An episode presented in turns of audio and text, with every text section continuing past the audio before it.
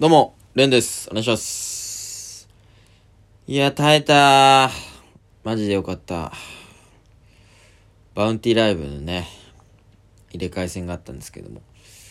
3位うーん、飯キラ3位で、うん、なんとか耐えました。よかったです。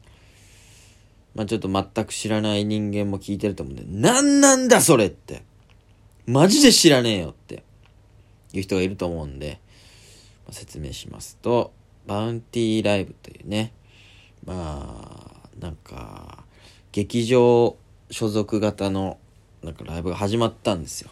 で、僕らはレギュラークラスという一番上の一応クラスに所属してまして、で、そこのバトルライブで、下位5組、まあ6組かなが、あの、下のクラスの上位5組と戦うみたいな。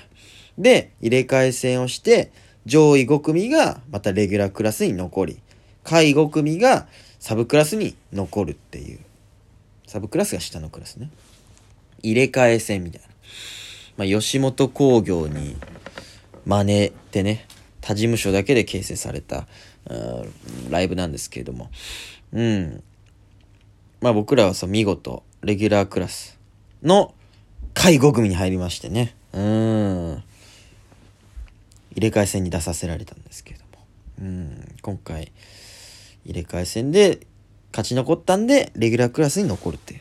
まあ本当に、何ダラダラ説明してんだよと。ライブの構造の話をね、2分使って喋んじゃねえよって思ってると思うんですけれども。うん、まあ当の本人、僕らにとってはすごい大事なことなんでね。ありがたい。本当に良かった。うん。先月はまあ割とね、やりたいネタというか、をやったら普通に落ちて。やっぱね、バウンティーライブってなんか特殊なお客さんが来てるというか、お笑いファンでもない感じで、だからほんと分かりやすいとこ受けるみたいな感じになっちゃってるんで、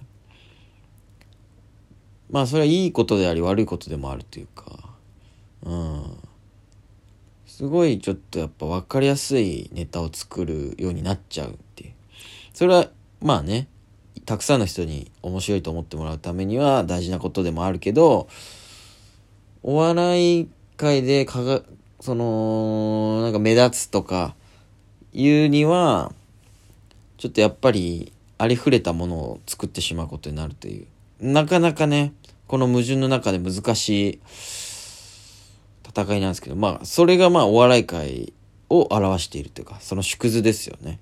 うん。まあ、売れるには受けなきゃいけないけど、受けてるだけでは売れないというか、うん。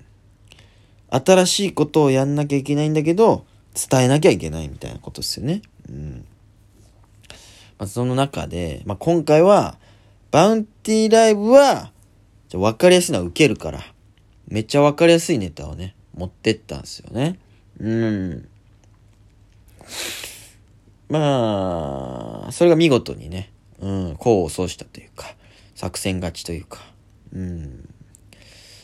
ちゃんと仕上げたしね、うん。その前日の新ネタ5本ライブ、新しいネタを5本やるっていうライブだったのに、わざわざ、その、このバウンティーライブでやるためのね、ネタを、ありネタなんですけど、忍び込ませてね、新ネタ5本ライブのはずだったのに、新ネタ4本、ありネタ1本ライブに変更するという、なんとも姑息なね、ことをしたんですけども。まあ、そんなことしておきながら、その、試すためにやったのに、9割間違えたんで、全く意味はなかったんですけど、まあ、それぐらいね、かけてたんですよ。この、ライブに。うん。それがちゃんと勝てたのは嬉しいんですけど、めっちゃちゃんとやったんですよ。こんなこと言うのも恥ずかしいですけれども。めっちゃ仕上げて、ちょっとずつ変えて、ちょっとずつ変えて、演技の感じとかもこうした方がいいんじゃないか、こうした方がいいんじゃないかみたいな。こうギューって詰めて、で、3位。うん、情けね。いや、正直まあ、それなりに受けたんですよ。で、バウンティーライブの、その空気感の中では結構受けたんじゃないかなって。割と、うん、なんか重くて、なんか出番の兼ね合いもあると思うんですけど、最初の方の人たちがあんまり受けてなくて、それ普通にかわいそうだなと思ったんですけど、だって前回その俺らが下位5組に入ってしまったバトルライブは、トップバッターだったんですよね、僕らが。うん。僕ら何の予定もその後ないのに、その、その後ライブがあって、その会場すぐ出なきゃいけないっていう芸人が3組ぐらいいたのに、それを差し置いてなぜかトップバッターにさせられてたんですよ。なんかおかしいよ。そのタイタンにね、俺ら嫌われてるから、ユニットだから。タイタンからその通達があって、バウンティーライブに、飯嫌おうとせ、みたいな。トップバッターにしろ、みたいな。承知いたしました、みたいなやりとりがあったんじゃねえかっていう、俺らは考えてるんですけど。それがなかったら謎なぐらい、トップバッターになっててね。うん。なんでだよっていう。まあいいけど。で、今回は後半だったんですよ、僕らは。最後から3番目ぐらいで。うん。7番目ぐらいだったかな？多分。だから本当にね、トップバッターの、その気持ちもわかるというか、かわいそうだなって思いながらも、やっぱり自己中心的な人間だなって思いました。自分は。今日は後半でよかったって。うーん、俺関係ねえから、みたいな。思っちゃったね、正直。情けないよ。人のことを思えないよ、俺は。うん。とは思っちゃいましたけどね。まあ、とにかく重くて、重い中では、まあ、受けたんじゃないかなって思ってて、なんなら1位とか2位とかあんじゃねえかなってちょっと思ってた中での3位で、やっぱちょっと浅はかなネタだったのかもしんないですね。うん。やっぱ発想とかでちょっとポンって抜けてないと、受けてても票は入んないんだなっていうのが思、思いましたね。うん。いや、悔しかったな。普通にこんだけ仕上げてきて、やっぱり3位ってちょっと情けないというか、やっぱ抜きん出てないんだな、俺らっていう。真面目に真面目にやってきて3位だから、これなんか変えないと発想力とか、もっとこの得意なところをめちゃくちゃ前面に押し出すとかしないと、ちょっと1位取れないっすね。うん。まだ何かのライブで1位取ったことないですから、これちょっとね、まあ良かったんですけど、うん。大きな世界で見た時にまだ何もできてないと同じなんで、ちょっともう一回改めてね、ネタ作り、ちょっと頑張っていきたいなと思いますね。うん。次回はちょっと、だから来月はまたバトルライブがあるんですよ、レギュラークラスと。ややこしいんですけど。バトルライブがあって、その次の月は入れ替え戦があって、みたいなのが交互にあるみたいな感じで。うん。まあだから、次はバトルライブでは5位以内に貼ってお金がもらえるから。ちょっとね、金も稼ぎてえわ。ちょっとさすがにお金ない中での戦いになってくると消耗戦になってくるんで。うん、そうっすね。うん、って感じで。よかったけど、届かなかったって。やっぱ1位取りたいっすね。やっぱな、なんか、やっぱ結局お笑いとか、まあ音楽の人とかもそうかもしんないですけど、自分のその、モチベーションとか、メンタルっていうのがすっごいほもう大きな割合を占めてる。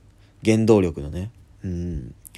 ってなった時に、やっぱり1位とかになってくると、一気にモチベーション上がるじゃないですか。俺1位になったんだ、このライブでって。とか、やっぱモチベーションになってくるんで、やる気出るじゃないですか。おっしゃーっていう。まあ、3位も嬉しいんだけど、まあ、全然、負けたくない、誰にも。うん。3位になったことでこういう気持ちにはなれたかもしれないですね。誰にも負けたくねえな、やっぱりっ。1位と2位に負けてんの悔しいな、みたいな。うん。だちょっとね、もう一回改めて、ネタを考え直すとともに、うん、頑張りたいなっていう感じかな。来月はね、松尾さんっていうタイタンの先輩のライブが2本あって、まあ1本はな謎の演劇なんですけど、うん。もう1本は普通のネタライブで、もしよかったら見に来てほしいんですけどね。演劇の方の稽古が今日あって、うん。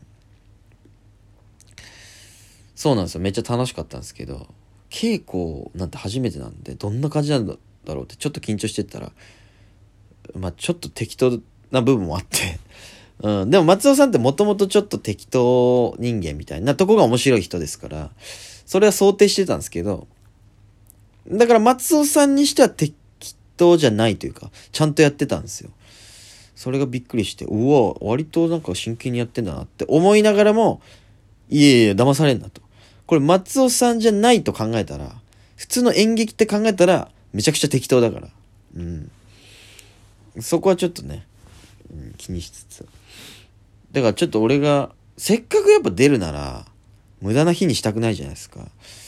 で、まあ楽しいんですけど、いいもの作りたいなってちょっと本当に思ったんで、たまにあ、なんかこういう方がいいんじゃないですか？みたいな僕がちょっと若造でね、生意気ながらもちょっと言ってみたら、あ、そうかそうかみたいな。まあ松尾さん優しいんで、なんかその意見を組んでくれて、あ、わかった、あ、いいね。レン君なんかいいね。みたいな感じで。ちょっとなんか俺の熱意を買ってくれたんでね。うん。ちょっと真剣に挑みたいなと思いました、今日。うん。ちょっとマジでお客さん来てほしいな。3月10日の夜、阿佐ヶ谷であるんで、マジでちょっと来てほしいっすね。うん。面白く僕がしますよ。松尾さんが面白いと思うんですけど、適当な部分は僕が保管して、めちゃくちゃ面白くしたいんで。